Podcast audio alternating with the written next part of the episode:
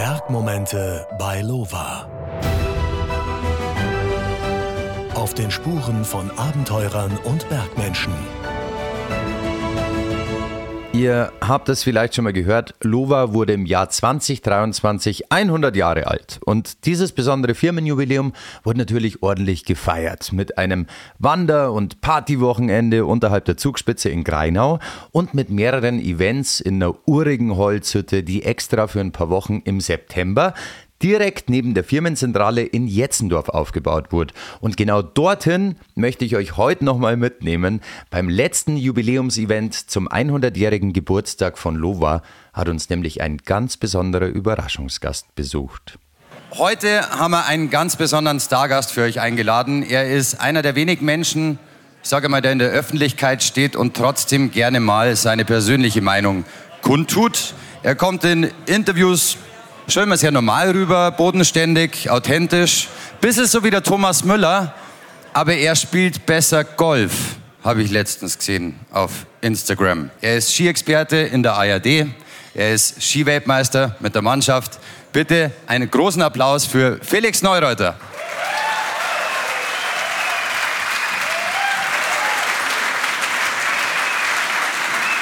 Hallo.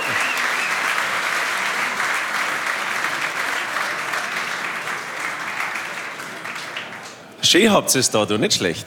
Felix, die dümmste Frage kommt bei mir immer gleich am Anfang. Wie viel Mass vertragst du und wie war es gestern auf der Wiesen? Ich war gestern tatsächlich auf der Wiesen und zwar, das war relativ spontan, muss ich sagen. Und dann, ich habe jetzt so ein paar Spätzle daheim in Garmisch und da sind auch einige Eishockeyspieler dabei. Und jeder, der schon mit Eishockeyspielern mal zu tun gehabt hat, die wissen auch, dass ja, dass die auch was vertrauen können und ähm, dementsprechend auch Gas geben können. Aber es war wirklich, es war sensationell lustig. Also es war sehr, sehr lustig. Und ja, dann bin ich halt heim gell? und freue mich jetzt aber, dass ich da sein darf. Aber ihr verzeiht bitte, wenn ich heute kein Bier trinke, sondern ein Spezi trinke. Was ist deine Lieblingszeit? Gestern waren wir zum Beispiel um Paulaner, was gut war. Im Hacker war ich auch schon mal letztes Jahr, war auch gut. Also, ja. Und danach halt noch ins Weinzelt meistens. Und dann, wenn mit dem Weinzelt, wenn es danach noch nicht genug ist, dann muss man in München dann auch noch weggehen. Und also furchtbar. Wirklich, ich bin 39 Jahre alt und ich bin immer noch so bescheuert wie mit Anfang 20 und denke mir jedes Mal wieder, was mache ich eigentlich? Dann heute früh drei Kinder daheim, verstehst du, die hupfen dann bei dir auf dem Bett umeinander und du liegst so, so äh. Also, aber ja, alles gut.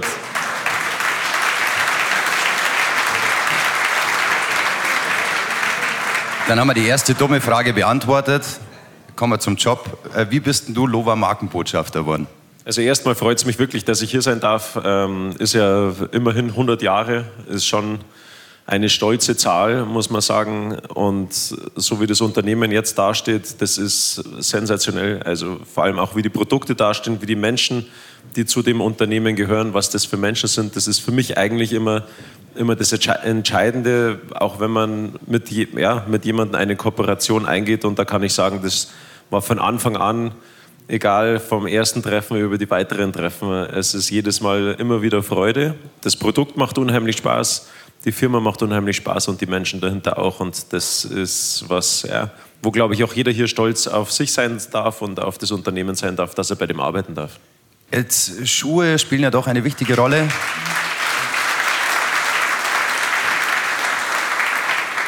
Gerade für dich als äh, Skirennläufer, ich habe erfahren, du hast deine Skischuhe immer wie viele Nummern kleiner getragen ich habe Schuhgröße 44,5 und meine Skischuhe waren so 41,5, also drei Nummern kleiner und das war schon, äh, das war schon echt hart, vor allem wenn es ähm, kalt draußen war. Und die, die Schuhe, das Plastik bei den Skischuhen, das ist ja richtig, das kann man nicht mit einem Verkaufsschuh vergleichen, sondern sondern das ist ein richtig ein sehr harter Kunststoff und da kommst du selber gar nicht rein und gar nicht raus. Das heißt, da muss der Servicemann dann die Schale unten aufbiegen, dass du in den Schuh reinkommst und beim Rauskommen dann auch und dann werden die Schuhe vorne ausgefräst und ausgebeult und nach hinten an der Ferse auch, sodass halt wirklich kein Millimeter mehr Platz ist ähm, zwischen Fuß und Innenschuh und Schale.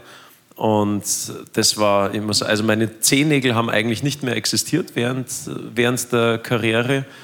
die, Im Sommer haben sie sich dann wieder erholt, aber im Sommer bist du halt dann auch wieder auf die Ski. Das heißt, dann sind sie wieder abgegangen, dann musst du wieder aufbohren, dass diese Flüssigkeit, oh, es war echt, es war schon zäh.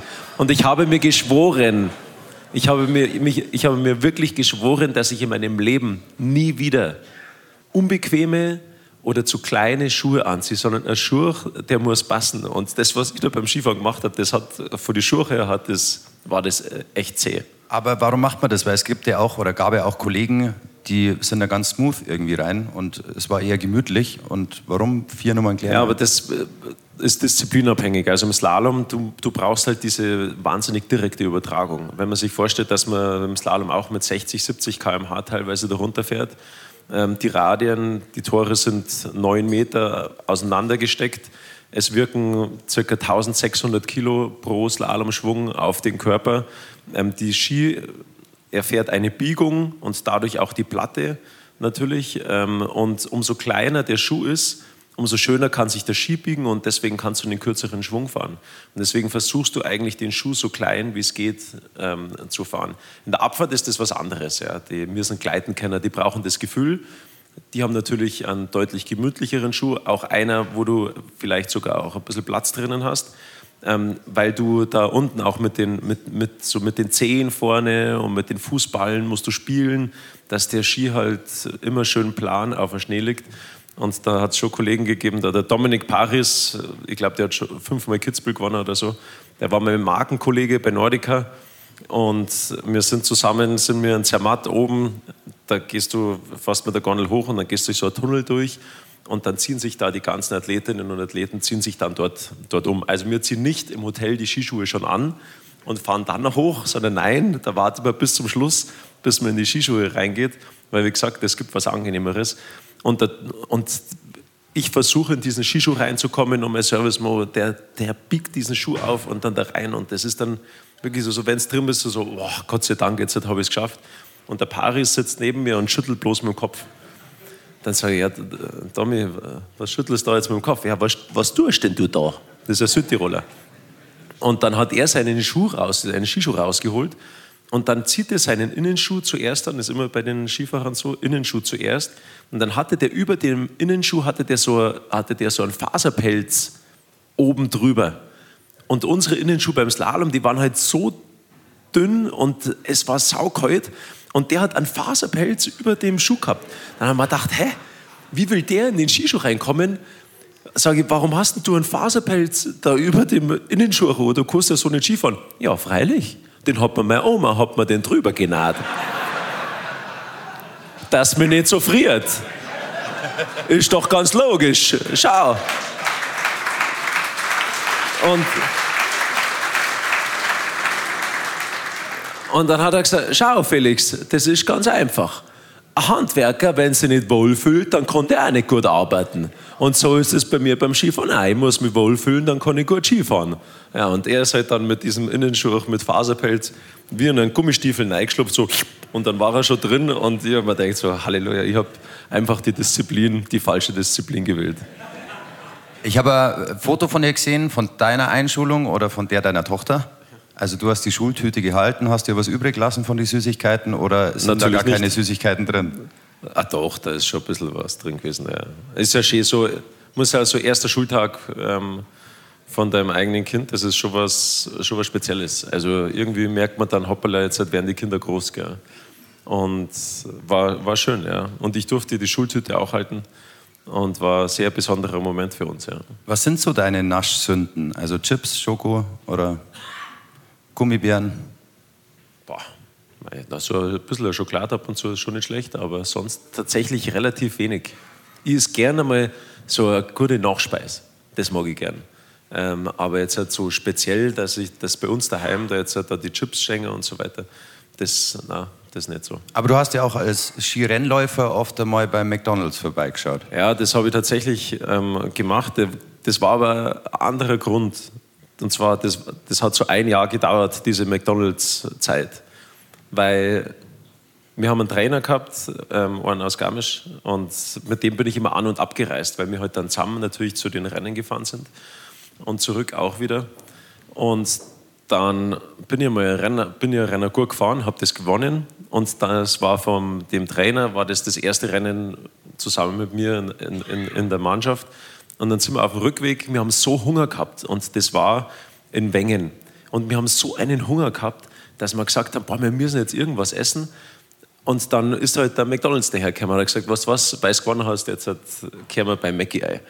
Und dann ein Big Mac Menü mit, mit Pommes gegessen, Fanta noch dazu getrunken und dann noch sechs Chicken McNuggets mit Süß-Sauersauce. Ich kann mich noch genau erinnern.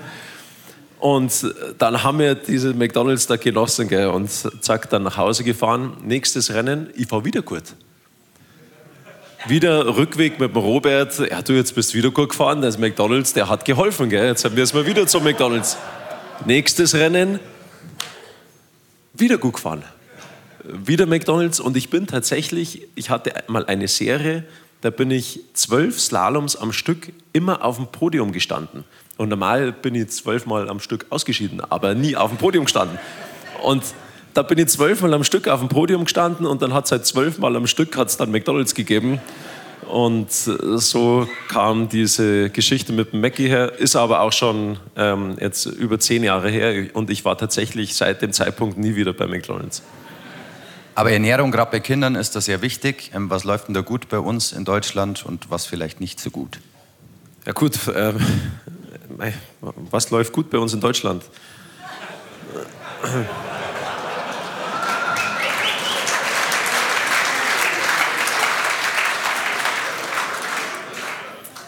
Wir haben sehr tolle Unternehmen in diesem Land, die, ähm, die, uns, die uns am Leben halten.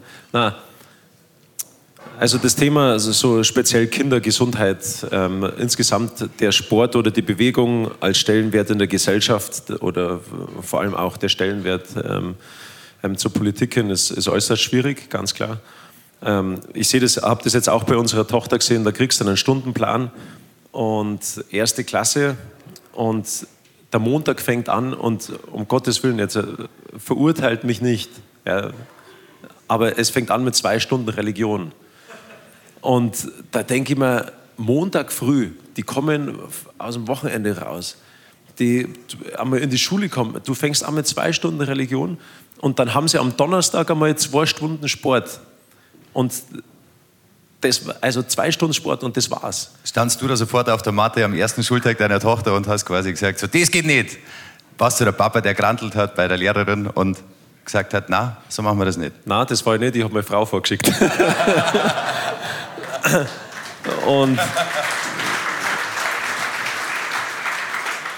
also und da denke ich mir, die Kinder, die müssen doch lernen, auch in der Schule, wie sie sich abrollen, Purzelbaum, die, dass die, die haben da auch mal Möglichkeit, wirklich in eine Turnhalle zu gehen. Ähm, gut, bei unserer Tochter in der Grundschule, da gibt es jetzt keine Turnhalle, das ist eine ganz kleine Grundschule. Aber, aber ansonsten einfach der, so, dass, dass der Sport wieder mehr gefördert wird, dass die Kinder sich wieder mehr bewegen.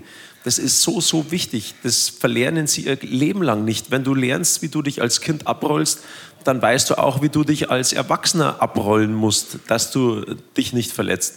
Und das ist so was Entscheidendes, wirklich.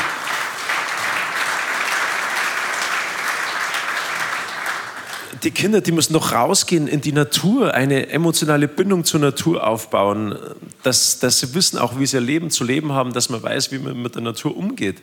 Also das Thema Bewegung und ich schaue halt dann immer da ähm, relativ neidisch nach Norwegen rüber, weil meine Frau ist halbe Norwegerin und deswegen weiß ich, das, wie das da läuft. Ähm, auch insgesamt der Schulunterricht oder fängt er auch schon im Kindergarten an und in den Kitas, ähm, welchen Stellenwert dort der Sport hat oder das das Thema Bewegung im Allgemeinen. Dort gibt es ein Bewegungsgesetz, dass sich die Menschen bewegen müssen. Ja? Und bei uns ist ja sowas undenkbar. Also von dem her, und das Gleiche, das ist natürlich auch mit der Ernährung. Zum Beispiel in Norwegen, da ist Palmöl ist schon längst verboten in den, ähm, in den Nahrungsmitteln. Und das sind halt Kleinigkeiten. Und das ist einfach ein Bewusstsein für die Gesundheit, für die Menschen. Und das find, ja, ist, äh, von oben kommt da viel zu wenig. Und das ist die Politik, ja. In Deutschland, wenn du als Kind fischen gehst, dann wirst du ähm, verfolgt. Ja? Schwarzfischen, um Gottes Willen. Mein Kind ist vorbestraft. Hilfe.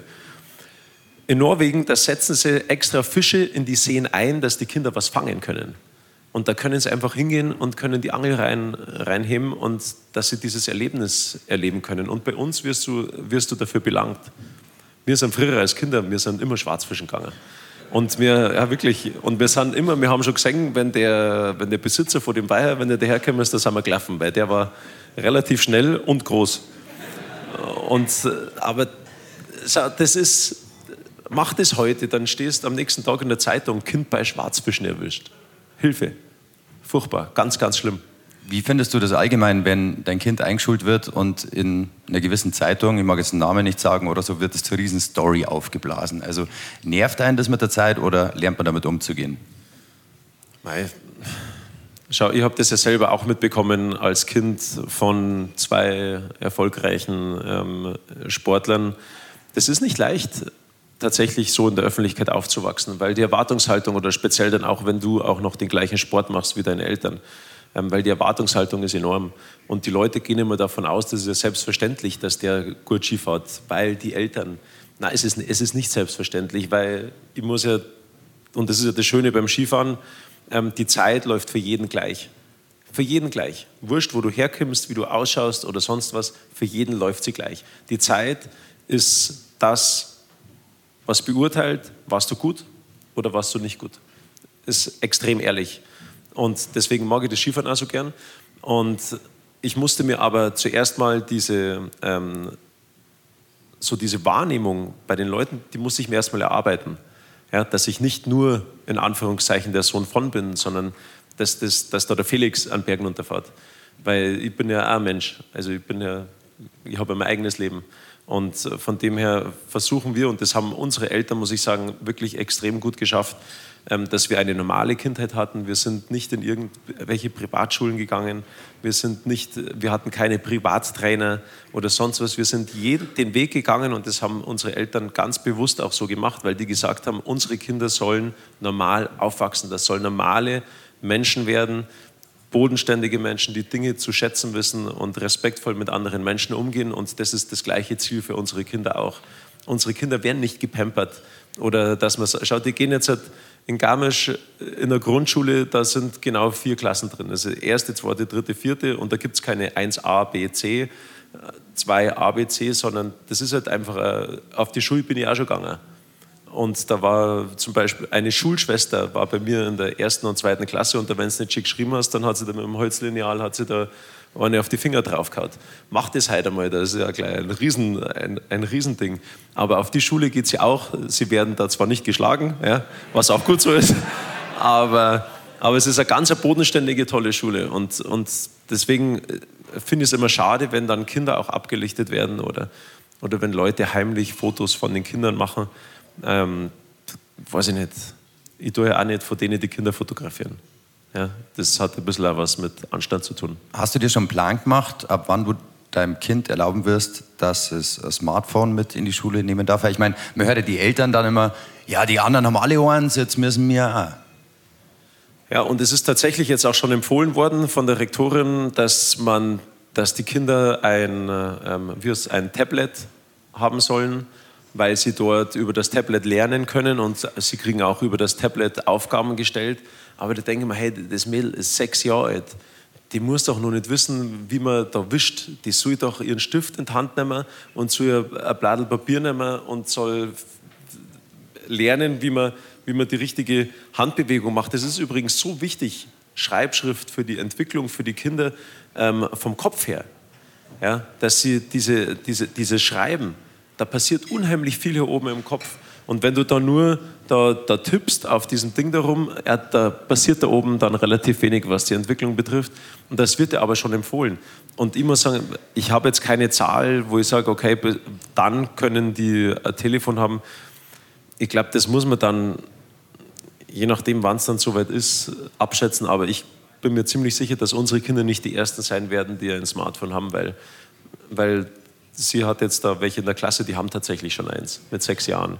Und das finde ich halt schon ein bisschen, ja, ein bisschen übertrieben. Ich habe mal einen Vortrag an der Schule gehalten über die Mediennutzung, beziehungsweise habe ich Neunklässlern erklärt, worauf sie aufpassen sollen beim Thema Teilen, beim Thema Scheren. Und da ist mir dann eigentlich aufgefallen, dass wir eigentlich alle vielleicht so ein, eine Art Führerschein bräuchten, weil man gibt einem das ganze Wissen der Welt irgendwie in die Hand und man verbreitet Sachen, von denen man überhaupt keine Ahnung hat, weil man vielleicht nur die Überschrift gelesen hat. Also glaubst du, dass das ein gesamtgesellschaftliches Problem ist und nicht nur Kinder betrifft? Ich glaube, dass eher die Geschichte ist, dass du schon eine, einen, du brauchst einen Ausgleich, äh, speziell was die Bildschirmzeiten betrifft. Du, was müssen denn wir, unser Alltag ist ja schon gar nicht mehr so bewegt. Schau mal, es wird doch uns alles abgenommen. Es gibt Schiebetüren, es gibt Aufzüge, es gibt Rolltreppen. Du druckst der Knöpfel, dann geht es die Fensterscheiben runter. Ähm, du sprichst was in dein Telefon rein oder ins Navi, dann zeigst du einen Weg, wohin du fährst. Also unser, es gibt Bewegungsmelder beim Licht, du musst nicht immer einen Lichtschalter ummachen. Das ist, das, also unser ganzer Alltag ist nicht mehr bewegt und deswegen, und wir verbringen so viel Zeit vor einem Bildschirm und das macht einen müde und das macht einen fertig und strengt an. Und ich glaube, das kennen, kennen wahrscheinlich alle von euch, wenn man viel Zeit auch am Computer verbringt du brauchst Sport, die Bewegung zum Ausgleich, dass du hier oben wieder frisch wirst und dass du wieder funktionieren kannst. Da, wenn du nicht einen Ausgleich hast, dann, dann bin ich mir hundertprozentig sicher, das zieht dich so dermaßen runter, das ist enorm. Und wenn du dann auch noch mit Dingen konfrontiert wirst über soziale Medien, was das Idealbild nach außen ist, aber der Realität überhaupt gar nicht entspricht, ja, dann wird es gefährlich. Und das sieht man auch bei den Statistiken, wenn man sich vorstellt, ein 14- bis 17-jähriges Kind oder Jugendliche, Jugendliche, die haben heutzutage eine durchschnittliche Bildschirmzeit von knapp acht Stunden, gehen aber nebenbei noch in die Schule, dann weißt, was los ist. Also bewegen tun sich die da nicht mehr.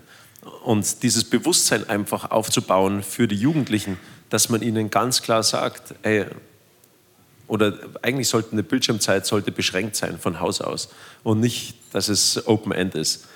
Weil so, wie willst du die denn sonst bitte wegbekommen? Das sehen wir auch jeden Tag bei der Arbeit mit der Stiftung oder mit den Bewegungsprogrammen, die wir da machen. Ähm, es ist so schwierig, die Kinder zu catchen, dass die dieses Teil mal weglegen und dass sie sich mal bewusst Zeit für sich nehmen.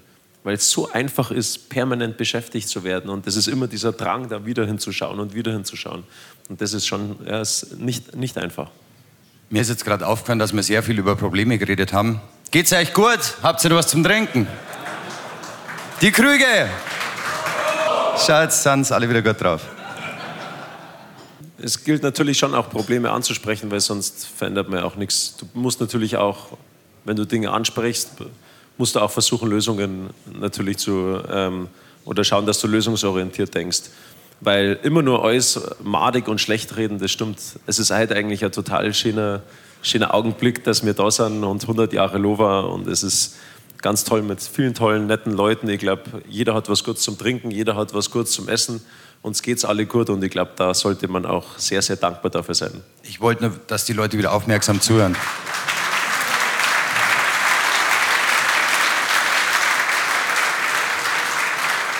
Du hast ja ein Programm, Beweg dich schlau. Hast du dich heute schon bewegt, außer aus dem Bett raus? Tatsächlich ich muss das dann machen, ich muss dann raus und ich muss Sport machen, dass das, dass das zeigt, was man da letzten Abend da so leid hat, dass das wieder draußen ist, das muss ich dann schon machen. Ja. Gibt es denn eine Übung, die wir vielleicht jetzt alle zusammen kurz machen könnten? oh, da hat gar keiner Bock drauf gerade, gell? Natürlich, kann man sehr gerne machen. Aber trotzdem, ich mag mit euch gerne Kommando Pimperle spielen, weil so fange ich immer an. Immer. Und ich kann euch sagen, ich habe das auch schon mit sämtlichen Ministern, ähm, mit denen habe ich Kommando Pimperle gespielt. Wie das Ergebnis war, das sage ich euch dann nach dem Spiel. Aber ich würde sagen, wer kennt Kommando Pimperle? Mal Hände hoch. Ah, schau, schon einige. So, wer es nicht kennt, Kommando Pimperle, wenn ich sage Kommando Pimperle, dann macht ihr so. Wenn ich jetzt sage Kommando Hände hoch, dann macht ihr die Hände hoch. Wenn jetzt aber gerade, wenn ich sage Hände hoch, dann tut ihr nicht die Hände hoch, weil ich nicht das Wort Kommando vorher gesagt habe. Okay? Also immer wenn ich das Wort Kommando vor einer Bewegung sage, dann macht ihr es. Wenn nicht, dann nicht. Habt ihr es verstanden? Habe ich es einigermaßen plausibel erklärt? Also, ihr habt es verstanden, oder? Ich war lautes Ja. Ihr habt es wirklich alle verstanden? Okay, dann fangen wir an. Also, Pimperle. Also, ihr habt schon gehört, also, ich habe dreimal, ich habe gefragt, habt ihr es verstanden? Also immer wenn ich das Wort Kommando vorher sage, dann die Bewegung, nicht wenn ich einfach. Also ihr habt es jetzt verstanden. Dann fangen wir an. Kommando Pimperle. Kommando Hände hoch. Hände runter. Kommando Hände runter. Kommando Pimperle. Kommando aufstehen. Kommando hinsetzen. Kommando aufstehen. Kommando hinsetzen. Kommando aufstehen. Kommando hinsetzen. Kommando aufstehen. Kommando hinsetzen. Kommando aufstehen. Kommando hinsetzen. Gut, wunderbar. Ich habe das bei den Ministern, ich war vorher bei den Ministern, ich habe die ohne Witz, ich habe die 30 Mal aufstehen lassen und wieder hinsetzen lassen. Ist kein Scherz, kein Scherz. Und dann habe ich zu ihnen gesagt, jetzt schaut mal her. Es ist so einfach, auf die Bürgerinnen und auf die Bürger zu hören. Ihr müsst doch mal das machen, was, was man euch sagt.